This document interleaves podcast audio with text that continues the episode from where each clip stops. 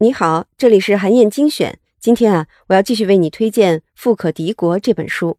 这期音频呢，我来说说成功的对冲基金是如何顺应外部趋势的。对冲基金的本质啊，简单来说就是赚取买卖不同金融产品所产生的差价。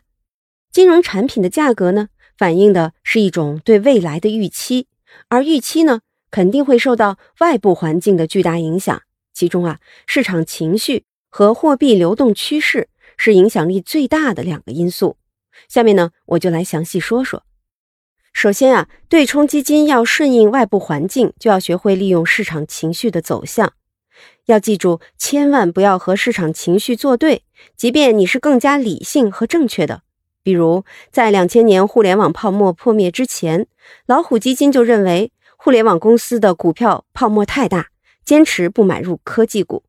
可是啊，当市场情绪乐观的时候，即使价格已经大大高于真实的价值，存在明显的泡沫，但是只要大家相信价格还会继续上涨，就会继续购买。而价格的上涨呢，又会吸引来更多的资金，让那些顺应市场乐观情绪的人从中盈利。老虎基金忽视了这个趋势，结果业绩大幅低于其他基金，导致投资者们撤资。老虎基金呢，也不得不清盘退场，没能坚持到互联网泡沫破灭的那刻。所以啊，重要的呢，不是看价格是否偏离了真实价值，而是去判断股民的情绪将会怎么推动下一步的市场走向。比如索罗斯的量子基金，当时呢，也预感到了互联网泡沫即将破灭，在一九九九年就卖掉了手里的大部分科技股。可是没多久啊，他们就发现互联网泡沫不但没有破，反而越吹越大。于是呢，他们就判断市场对科技股的追捧还会持续一段时间，所以又大量增持了科技股。从一九九九年九月到两千年二月，不到半年的时间，他们就赚取了超过百分之百的利润。但是呢，索罗斯没有及时察觉到市场情绪的反转，随着互联网泡沫的破灭，他们手里的股票也大幅贬值。导致量子基金巨额亏损五十亿美元，索罗斯被迫关闭了量子基金，宣布啊以后只从事低风险低回报的交易。所以啊，光是顺着市场情绪追涨杀跌是不够的，更重要的呢是把握住市场情绪反转的时刻。比如巴菲特就做得特别好。二零零七年的时候，他提前储备了四百多亿美元的现金。金融海啸爆发之后。市场一片恐慌，可是巴菲特果断地出手抄底，买入了美国银行、高盛、比亚迪等公司的股票。十一年之后，这些资产的收益率都高达百分之一百，甚至百分之四百。对冲基金要适应外部环境啊，第二个要关注的要点呢，是要能够准确地判断货币流动的趋势。所有金融资产的价格都是以货币来计算的，所以市场上货币流动趋势是宽松。还是紧缩，会直接决定金融资产价格的涨跌。二十世纪七十年代啊，一位叫做托尼·席鲁夫的股票交易员，他就发现了货币流动和股票价格变化之间的关系。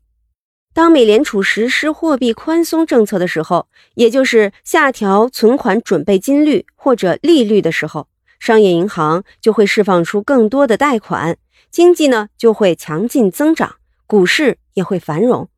相反，如果美联储紧缩货币，股市就会萧条。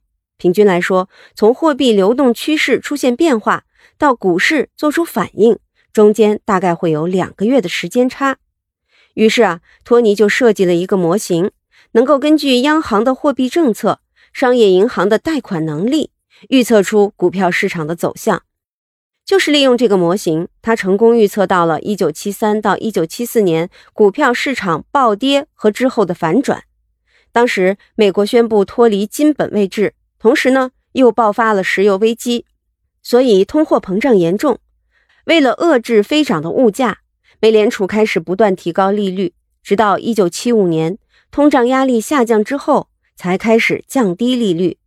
在这个过程当中啊。托尼提前预测到了货币流动的趋势，在估价处于高位的时候做空房地产公司的股票，然后呢，在趋势反转之前退出，赚取了数百万美元的利润。通过把握货币流动趋势的变化方向，即使选股能力差一些，也能盈利。比如，在2008年金融海啸刚刚发生的时候，市场上的资金一度枯竭，逼得各家投资机构贱价甩卖，资产价格大幅跳水。但是，当美联储开始增加货币供给来救助金融市场之后，数量庞大的资金在接下来的几年里不断涌入市场。重新推高了各种金融资产的价格，像是道琼斯指数，到二零一二年已经恢复到了二零零八年的水平，二零一九年的时候呢，更是达到了二零零八年的两倍。在这个过程当中，只要判断准了方向，买入资产等待升值，就能分享到货币宽松政策带来的红利。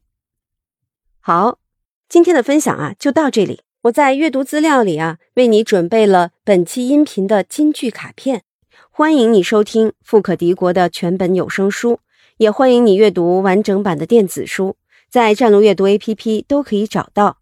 当然，也欢迎你在评论区留言分享你的精彩观点，更希望你能把咱们的专栏转发给自己的朋友。本周五呢，我会在评论当中选出最精彩的，送出一本富可敌国的电子书。